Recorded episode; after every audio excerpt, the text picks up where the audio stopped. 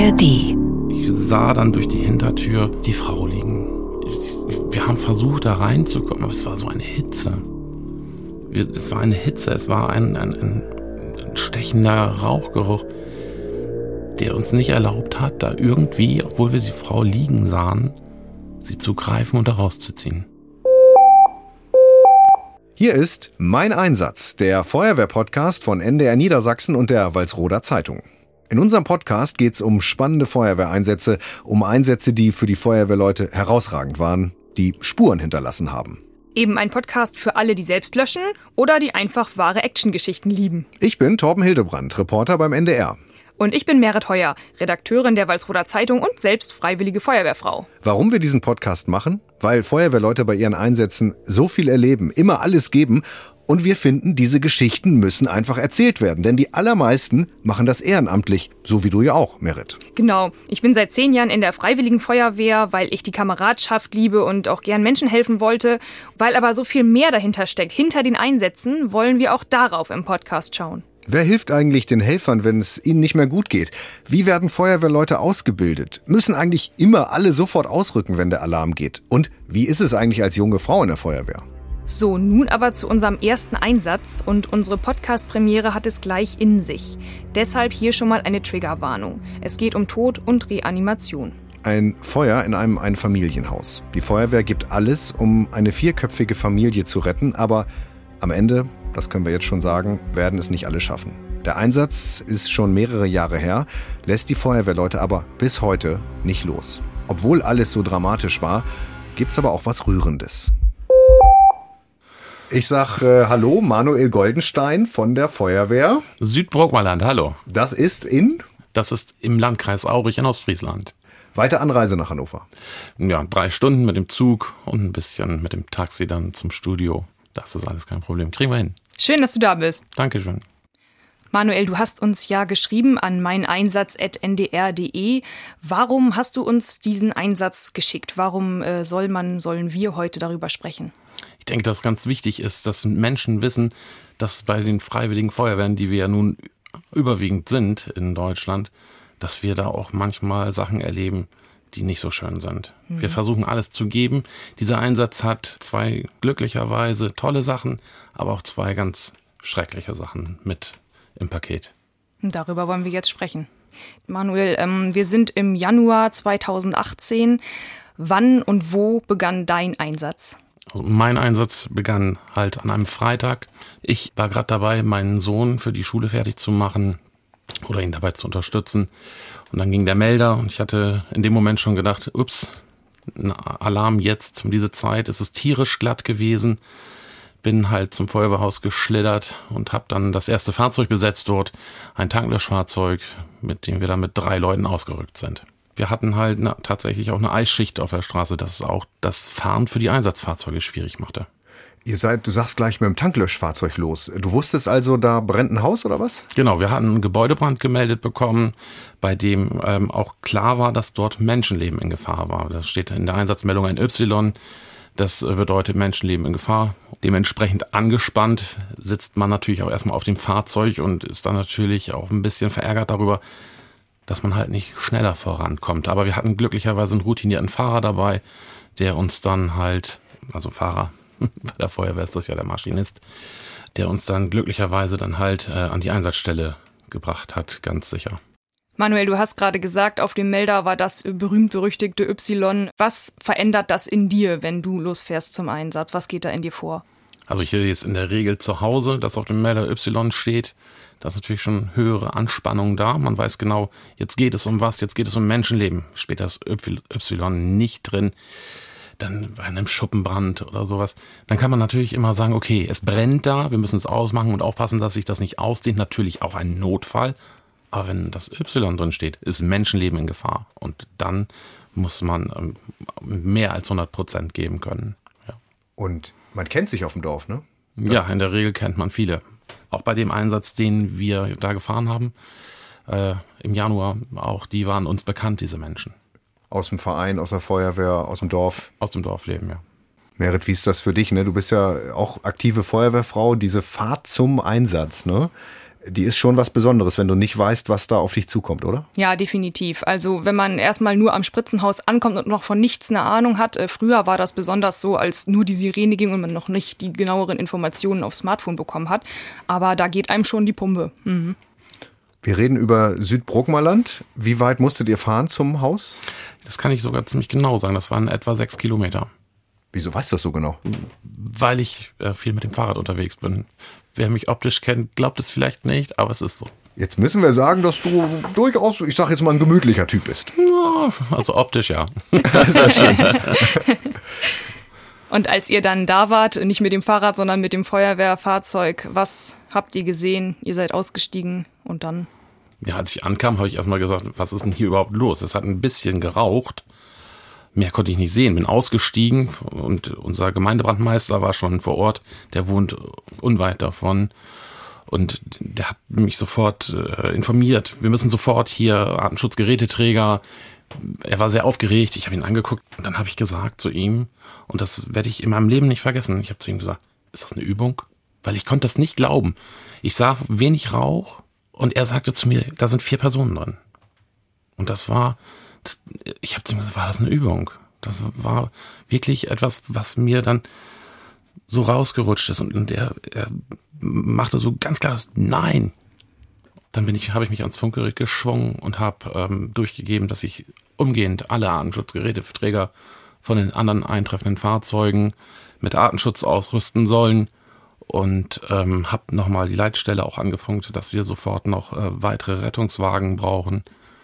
Und dann habe ich äh, mein Team, also wir waren ja, ich hatte ja nur zwei Leute dabei erstmal noch, habe denen gesagt, sie sollen sofort eine Wasserversorgung aufbauen und sich mit Artenschutzgerät ausrüsten. Ich bin dann mit dem Gemeindebrandmeister hinters Haus gelaufen, dort sah ich dann auch ein bisschen mehr Rauch.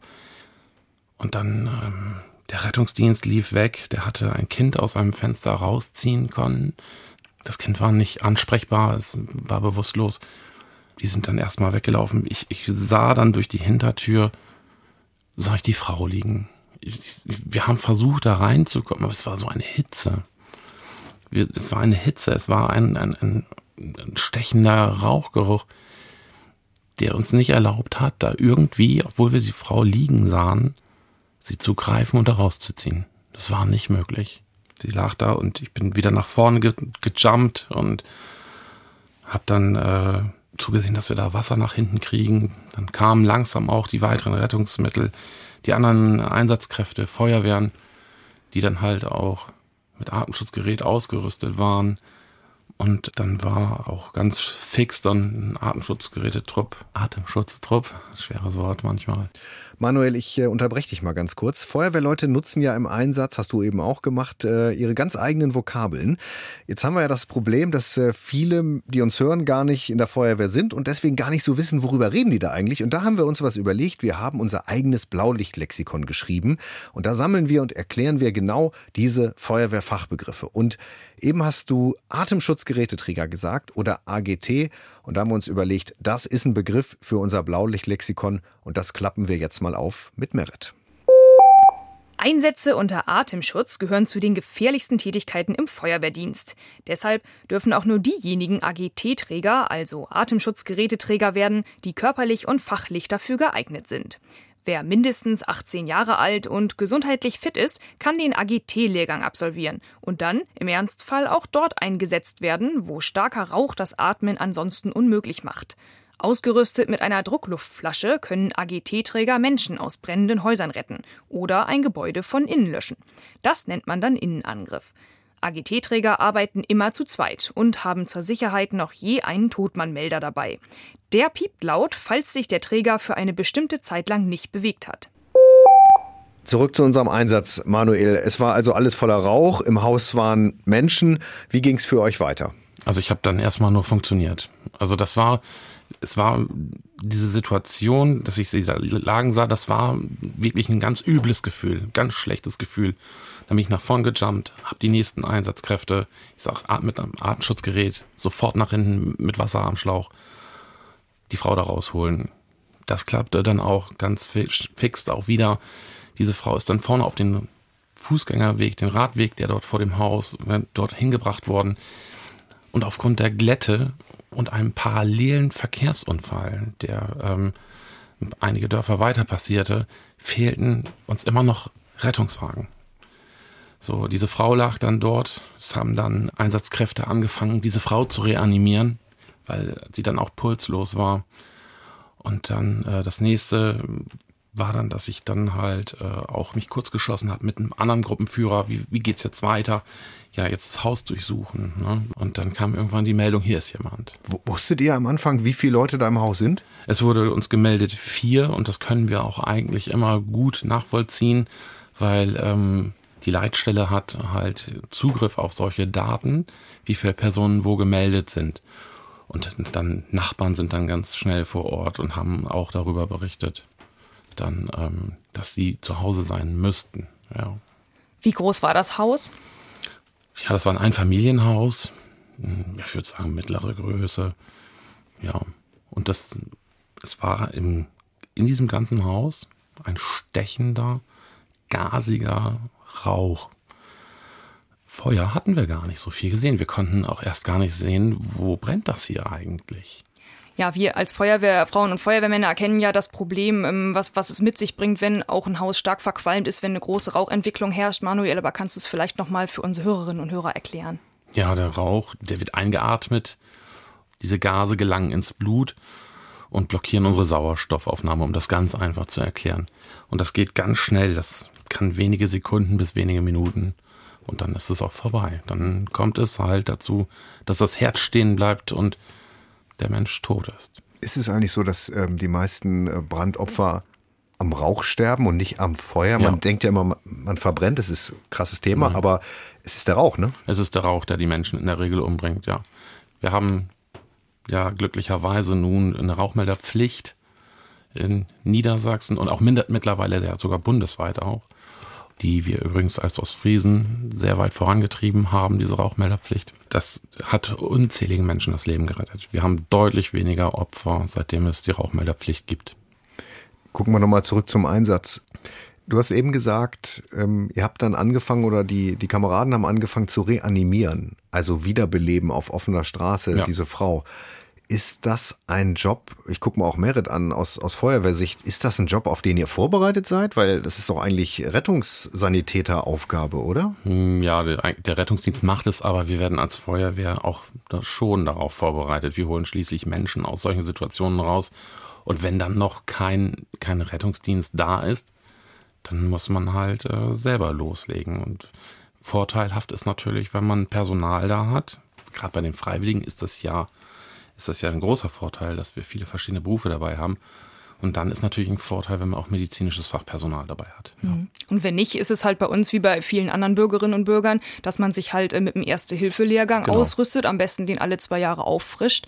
Also in der Theorie ist man darauf vorbereitet, aber in der ja. Praxis sieht das ja ganz anders aus. Manuel, war das das erste Mal, dass du mit sowas konfrontiert wurdest? Also ich selbst, ich bin von Hauptberuf Pfleger und habe ähm, häufig reanimiert schon. Also ich war in einem Notfallteam auch in einer Klinik. Und ähm, somit war das für mich so eine Situation eine Routine. Aber ich möchte bei der Freiwilligen Feuerwehr möchte ich Menschen retten und nach Möglichkeit nicht reanimieren müssen.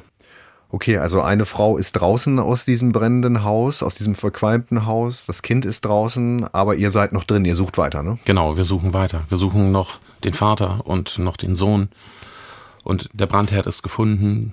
Also Löschmaßnahmen wurden eingeleitet. Aber der Rauch hielt sich halt in dem Gebäude. Und dann ist äh, die Meldung gekommen, eine Person gefunden, nicht äh, ansprechbar. Diese Person ist dann auch das war der Vater, der 29-jährige Vater, der dann mit mehreren Atemschutzgeräteträgern dann von mehreren Feuerwehrleuten rausgetragen worden ist von einer sehr steilen Treppe. Ein Kamerad hat sich dabei den Fuß verdreht und konnte tagelang nicht laufen. Aber der war auch so voller Adrenalin und wollte auch retten. Der hat äh, in diesem Einsatz einfach nur noch funktioniert und hat den Fuß so weiter benutzt. Ja, er hat den Vater raus und dann vor die Tür gelegt und ich stand dann da gerade und äh, dann äh, habe ich sofort angefangen, auch dort, bei, auch bei dem Vater mit einer Reanimation, sofort mit der Herzdruckmassage. Und wir mussten aber Platz machen, weil das der Hauptzugang war, so dass wir auch den Vater dann auf den Fußweg, der vor dem Haus verlief, auch verbracht haben. Das heißt, wir hatten jetzt einen Rettungswagen, wo das Kind drin war, reanimiert wurde. Die Mutter wurde auf dem Radweg, auf dem Fußweg reanimiert und der Vater jetzt auch noch. Und wenige Minuten später kommt der, nächste Feuerwehrmann und hat dann diesen sechsjährigen Sohn, den das geht mir ein bisschen nah, also es fasst mich an, hat diesen sechsjährigen Sohn dann und legt ihn dann auch dahin. Und man kennt vielleicht diese Bilder von diesen U-Bahn-Explosionen aus London. Dieses Bild hatten wir da in, vor Ort. Wir haben alle drei da liegen gehabt, ein Rettungswagen. Wir haben, wir haben drei Menschen reanimiert, zwei Kinder dabei. Und ähm, es kam dann der, der, der Rettungsassistent von dem Rettungswagen kam dann mal vorbeigeflitzt und kriegt krieg das mit und sagt, ich weiß nicht, wo ich zuerst soll. Ich sag, geh weiter, ich kenne mich aus, ich mach hier. Wir haben funktioniert erstmal. Wir haben alle funktioniert. Wusstet ihr, dass dann alle vier draußen waren? Ja, das war, das war das Beruhigende. Wir wussten jetzt, es sind alle draußen. Dass wir dann, aber wir haben dann erstmal weiter gekämpft um das Leben. Das waren wahrscheinlich mit die längsten Minuten deines Lebens. Das war, dieser Einsatz fühlte sich ewig an. Dieser, dieser Morgen endete nicht. Dieser Morgen endet für mich immer noch nicht. Das merkt man, geht mir jetzt auch nah. Ne? Ja, das ja. Ist, ähm, ich muss auch gerade echt, boah, muss man echt kämpfen. schlucken. Ja. Über, über wie viele Minuten reden wir da? Also im Nachhinein hast du vielleicht den Einsatzbericht nochmal gelesen. Äh, wann wart ihr da? War, reden wir hier über eine halbe Stunde, über fünf Minuten, über zehn Minuten? Kannst du das sagen? Also wir hatten Alarm um 6.49 Uhr, da kam der Alarm, wir waren um 7.02 Uhr, glaube ich, da. Also doch verhältnismäßig schnell auch. Dann da rein und dann kamen ja die, dann als alle draußen waren, 10, 15 Minuten. Und dann kamen, haben wir reanimiert, dann kamen ja dann auch die anderen Rettungswagen noch, die aus, aus allen, auch aus den Nachbarkreisen kamen, dann aus Emden kamen und die, die dann halt auch die, die Reanimationen mit übernommen haben. Aber die kamen natürlich auch nach und nach. Dann kam das Ergebnis, warum überhaupt dieser Brand entstanden ist. Und das hat Ich habe es die ganze Zeit im Kopf. Du hast vorhin schon Brandherd Ja, gesagt. Der was Brandherd, was, wa- warum hat dieses Haus morgens um sieben oder halb sieben gebrannt? Ja, es hat, es hat gar nicht richtig gebrannt. Es hat eigentlich nur geschwelt. Es war ein Schwelbrand. Es hat ein Sofa, ja, aus, aus einem, aus einem Kunststoff, das sehr dicht an einem Ofen stand. Und es hat sich irgendwie entzündet. Und die, nur dieses Sofa hat geschwelt. Und das hat dieses ganze Haus mit Rauchgas vollgepumpt.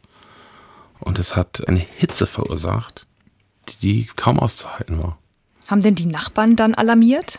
Es hat äh, jemand, der morgens zur Arbeit musste, der hat gesehen, dass dort Rauch aus der Tür rausdrang. Und ähm, der hat, der hat dann den Notruf gewählt. Die Familie, wenn ich so ähm, mir einen Freitagmorgen vorstelle, ne, ähm, das ist ja so gerade Brötchen schmieren, Brote schmieren, Kinder fertig machen, zur Schule, Kita. Hat die noch geschlafen, die Familie? War die wach? In welcher Form wurden die von diesem brennenden Sofa überrascht? Ja, also wir haben wohl noch geschlafen. Die Mutter hat den Dreijährigen, die 28-jährige Mutter hat den dreijährigen Sohn genommen und kam irgendwie, warum, nicht durch die Tür hinten raus. Ist auch unklar, warum sie dann über das Badfenster das Kind rausbringen wollte. Das hat ja auch geklappt, nur sie selbst dann halt. Sie hat ja überlebt, Gott sei Dank, und auch der dreijährige Sohn hat ja auch überlebt. Der Vater ist dann nochmal, der ist nach oben gegangen in, ins Haus und lag auch im Flur des Hauses oben, vor dem Zimmer des sechsjährigen Sohnes. Da ist der Vater dann halt an diesen Rauchgasen verstorben. Er wollte sein Kind retten.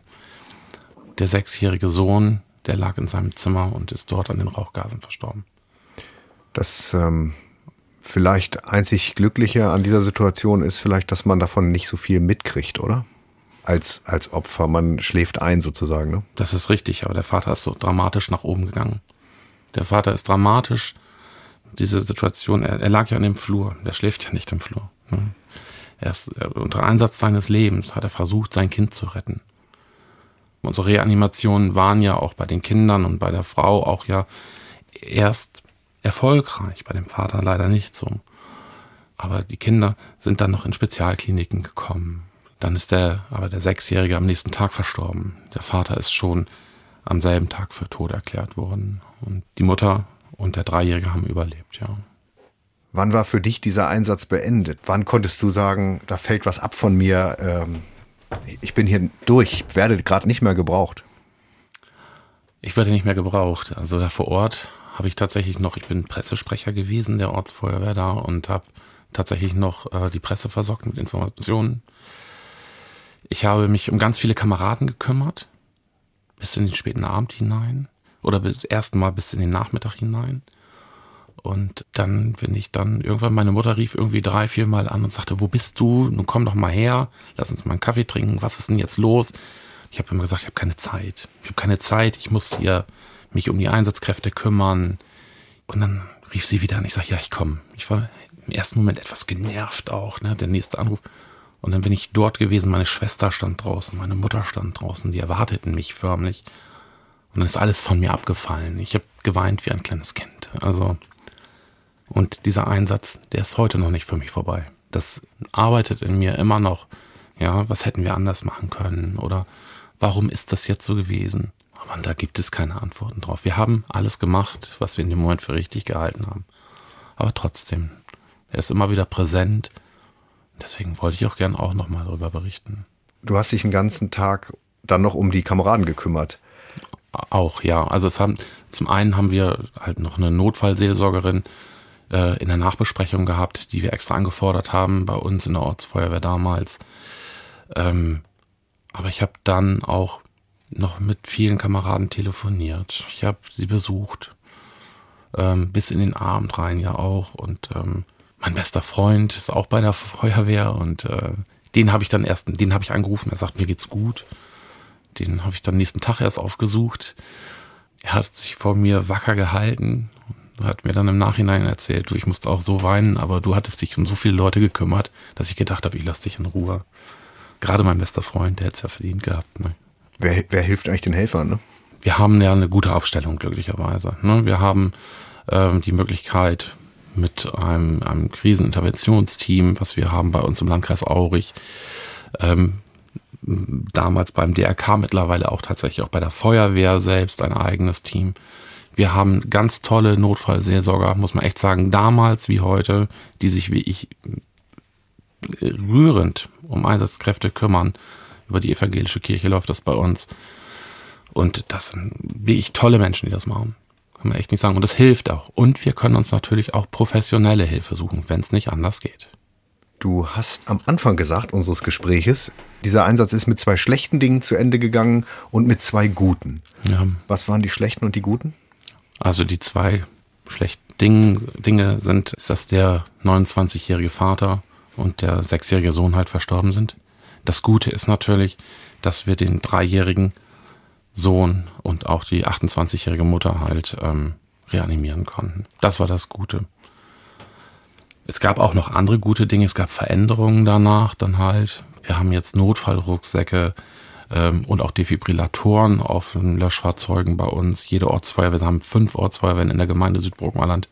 Jede Ortsfeuerwehr ist damit ausgestattet worden, schult sich darauf auch, ähm, wird darauf geschult. Und es gibt aber auch, ich kenne eine Einsatzkraft, ähm, eine gestanden, eigentlich eine gestandene Einsatzkraft, die seitdem nicht wieder in den Einsatz gefahren ist. Die gesagt hat, ich mache das nicht mehr. Ich kann das nicht. Ja, ein Glück, die Frau und äh, das kleine Kind haben überlebt. Ähm, habt ihr mal erfahren, wie es mit denen weitergegangen ist? Habt ihr die weiter begleitet? Sind die vielleicht nochmal auf euch zugekommen? Gab es da Kontakt? Also ich hatte das dringende Bedürfnis, die Mutter und den Sohn in der Klinik aufzusuchen noch, also ein paar Tage später. Und ähm, das habe ich mit meinem besten Kumpel gemacht. Und ich hatte damals um Erlaubnis gebeten, meinen Helm, den ich damals getragen hatte in diesem Einsatz, dem Jungen zu schenken. Und das ist dann auch genehmigt worden. Und ähm, dann sind wir in die Klinik gegangen und die Mutter hat sich sehr gefreut darüber, dass wir da waren. Und äh, ich werde das nicht vergessen, wie sie zu mir sagte, und tu mir bitte den Gefallen und erkläre meinem Sohn das, wenn er groß ist. Und das ist äh, in meinem Kopf. Und wenn dieser Junge irgendwann mal als junger Mann auf mich zukommen wird und sagen, kannst du mir sagen, was da gewesen ist, dann werde ich ihm das erklären und sagen. Ja, und dann habe ich ihn irgendwann später mal gesehen im Kindergarten, wo wir halt dort eine Brandschutzerziehung hatten. Und der Junge kam mit diesem Helm. Krass. Und der kam auf mich zu und sagte, Mama hat gesagt, der ist von dir. Und ich habe gesagt, ja. Und der gehört dir, ja. Das war schon ein gutes Gefühl, aber es stimmt auch immer wieder ein bisschen traurig. Was für eine Geschichte. Manuel, wir sagen danke, dass du sie hier nochmal erzählt hast. Ja, wow. Gerne. Also, der Junge wird auf jeden Fall mal Feuerwehrmann, würde ich sagen. Hoffen wir es doch. Aus seinen ganz eigenen Gründen. Ja. Danke, dass du da warst. Dankeschön. Ja, vielen Dank, Ich- dass du das mit uns geteilt hast. Ich danke und dass ich das erzählen durfte und denke, es ist einfach wichtig, dass auch solche Sachen mal erzählt werden, was wir sonst so erleben, neben den ganzen kleinen Mülleimerbränden oder auch skurrilen Dingen, die auch mal ganz witzig sind als Feuerwehr. Aber auch sowas gehört dazu. Das finden wir auch und äh, wir freuen uns total, dass du uns geschrieben hast. Und äh, wenn auch ihr Einsätze habt, über die es sich hier zu sprechen lohnt mit uns im Studio, dann äh, schreibt uns gerne E-Mail an äh, meineinsatz.ndr.de. Genau, wir freuen uns, wenn ihr uns teilhaben lasst an eurem Feuerwehralltag, egal ob klein oder große Einsätze, kurios oder ja, sowas menschlich Hartes, was wir gerade gehört haben. Schreibt uns, wenn ihr was auf dem Herzen habt, wenn ihr mitdiskutieren wollt oder wenn ihr vielleicht ähnliche Situationen erlebt habt. Ja, und dann würde ich sagen, für heute Feuer aus. Tja, Feuer aus, Merit. Das war Folge 1. Paar, Wow. paar Minuten haben wir noch, um das nochmal nachzudiskutieren. Ähm, mir war nicht klar, dass wir gleich ähm, im, in der ersten Folge des NDR Feuerwehr Podcast äh, so einen Hammer kriegen. Nee, hätte ich auch nicht gedacht. Und ich glaube, das nehmen wir beide jetzt auch mit nach Hause, muss ich sagen. Also da. Ja, aber wir können das abstreifen. Ne? Für uns ist das äh, ein, ein Gast im Studio gewesen und äh, wir gehen wieder in unseren normalen Alltag. Als Feuerwehrmann, als Feuerwehrfrau kannst du das halt nicht. Ne? Nee, das stimmt. Das ist total wichtig, dass man, so wie Manuel auch schon gesagt hat, Hilfe bekommt und sich die auch aktiv holt. Wir müssen aber auch sagen, genau solche Einsätze wollen wir ja auch thematisieren im, im Podcast. Ne? Uns war ja wichtig, auch Einsätze zu zeigen, die die Feuerwehrleute bewegen. Genau deswegen haben wir uns ja überlegt, diesen Podcast überhaupt zu machen. Insofern, ich bin so ein bisschen hin und her gerissen. Einerseits, ja, harte Folge. Andererseits, ja, genau diese Geschichten müssen erzählt werden. Ne? Finde ich auch. Und ich finde es stark, dass sich Leute wie Manuel hier hinsetzen und sagen, ich rede darüber. Ne? Man hat ja gemerkt, es ging ihm nahe. Und trotzdem hat er gesagt, ich komme jetzt hier zu euch und ich, ich bespreche diesen Einsatz mit euch. Genau so ist es eigentlich richtig. Ja, und wir wollen ja mit unserem Podcast auch wirklich hinter die Kulissen gucken. Wir wollen ja die Geschichten erzählen, die man sonst als Außenstehender nicht so mitbekommt. Lass uns nochmal auf das Thema ja, schwierige Einsätze, Belastungen für die Psyche nochmal gucken. Einsatznachsorge. Merit, wie ist das bei dir in der Feuerwehr? Kümmert sich jemand um euch, wenn ihr solche krassen Einsätze habt? Ja, glücklicherweise hatte ich selber noch keinen, toi toi toi, ähm, aber Freunde von mir natürlich, auch aus anderen Wehren. Und vor, ich meine, drei oder vier Jahren hatten wir im Nachbarort mal einen sehr schlimmen Verkehrsunfall, wo jemand im Ort verunglückt ist mit vier jungen Menschen im Fahrzeug. Ähm, es gab viel Blut und es gab auch Tote. Und ja, Freunde von mir waren da Ersthelfer und die haben natürlich was daraus mitgenommen für sich äh, psychisch. Nicht nur die, sondern auch die Polizistinnen und Polizisten vor Ort, die Rettungssanitäter. Das sind ja nicht nur Feuerwehrleute, die damit an diesen schwierigen Dingen arbeiten. Und ich erinnere mich, dass damals der Pastor, meine ich, am nächsten Tag oder noch an dem Abend eine Rundmail geschickt hat. Hallo, wir treffen uns morgen alle um 18 Uhr im Spritzenhaus und dann reden wir mal drüber. Und dann haben die sich zusammengesetzt, wirklich aus allen äh, betroffenen Einsatzparteien sozusagen und haben drüber gesprochen. Und ja, das tut einfach gut, weil es kann niemand so nachvollziehen wie diejenigen, die auch dabei waren. Das ist was anderes, wenn ich es zu Hause jetzt meinem, meinem Partner erzähle. Der war nicht dabei. Und ähm, genau deshalb ist es wichtig, dass man sich mit denen zusammensetzt, die einen auch wirklich verstehen und da auch Hilfe bekommt. Redest du zu Hause mit deinem Partner drüber, wenn du beim Ja. Einsatz warst? Der ist auch in der Feuerwehr. das ist ganz praktisch. Ähm, wir sind aber in unterschiedlichen, deshalb ist es auch nicht immer derselbe Einsatz. Ja, wie, wie geht das? Also ihr, aber ihr wohnt schon zusammen, Ja. ne? Ja, wir wohnen schon zusammen, aber wir hören bei uns beide Sirenen. Also die aus meinem Ort und die aus seinem Ort. Also es ist nicht so weit auseinander. Und das hilft, wenn man Verständnis füreinander hat wahrscheinlich, ne? Total, total. Man braucht auch kein Blaulichtlexikon zu Hause dann. Sehr schön. Frei reden. Ich habe zu diesem Thema Einsatznachsorge nochmal noch mal ein bisschen recherchiert, habe mit dem Landesfeuerwehrpräsident Olaf Kapke gesprochen. Der hat gesagt, früher gab es so einen Spruch in der Feuerwehr, äh, Feuerwehrmänner weinen nicht. Trink, ja, trinken Schnaps, äh, äh, trinken Bier und dann ist die Sache schon erledigt. Na klar. Das hat sich geändert, oder? Ja, auf jeden Fall. Ich finde es auch total stark, dass Leute wie Manuel sich dann hier hinsetzen und man sieht wirklich, es geht ihm nahe. Man merkt, das ging uns ja selber nahe. Also wir nehmen das jetzt, glaube ich, auch mit nach Hause. Und ähm, darüber zu reden ist das Einzige, was hilft. Und dieses von wegen stark sein, keine Schwäche und so, das ist eigentlich eine wirkliche Schwäche, nicht über seine Schwächen zu reden. Hm, das hat sich aber geändert in den Feuerwehren. Ne? Also seit Eschede, seit diesem Zugunglück ist äh, viel passiert, habe ich gelesen, ja. in Sachen äh, psychosoziale Betreuung, Nachsorge. Also da hat man bei diesen krassen Bildern damals, hat man gemerkt, wir müssen da was tun. Ja. Du sagst, wir nehmen was mit nach Hause, aber wir können das wieder vergessen. Ne? Wenn du wirklich dabei warst wie Manuel, dann bleibt das im Kopf drin. Ne? Ja, genau. So, wenn man nicht drüber spricht. Aber wir sind hier nicht da, um Trübsal zu blasen. Die nächste Folge des NDR Feuerwehr Podcasts, die wird ja lockerer, kann man sagen. Ja, ich freue mich schon drauf. Ähm, Theresa von der Freiwilligen Feuerwehr Brome, das liegt im Landkreis Gifhorn, wird bei uns zu Gast sein. Dann erfahrt ihr, warum die Feuerwehrfrau im Einsatz gerne mal die Funken sprühen lässt. Also macht euch auf was gefasst. Das war's dann für heute mit Mein Einsatz, der NDR Feuerwehr Podcast. Ab jetzt alle zwei Wochen in der ARD Audiothek. Und wenn ihr schon da seid und nicht nur wahre Action, sondern auch wahre Kriminalgeschichten mögt, dann hört doch mal rein bei Tatortgeschichte True Crime Meets History. Da verlassen die beiden Historiker Niklas Fischer und Hannes Liebrand den Hörsaal und reisen zurück zu spannenden Verbrechen in der Vergangenheit. Da geht es zum Beispiel um eine mysteriöse Wasserleiche im Berliner Landwehrkanal, um den jungen Stalin als Anführer eines blutigen Raubüberfalls oder um die Jagd nach einem Kriegsverbrecher. Im Fokus steht die Frage, was das eigentlich mit uns heute zu tun hat. Hört doch mal rein, die Folgen sind nicht nur spannend, sondern auch ziemlich lehrreich. Tatort Geschichte gibt's in der ARD Audiothek. Tschüss sagen für heute Torben Hildebrand und Merit Heuer. Macht's gut. Tschüss. Ciao.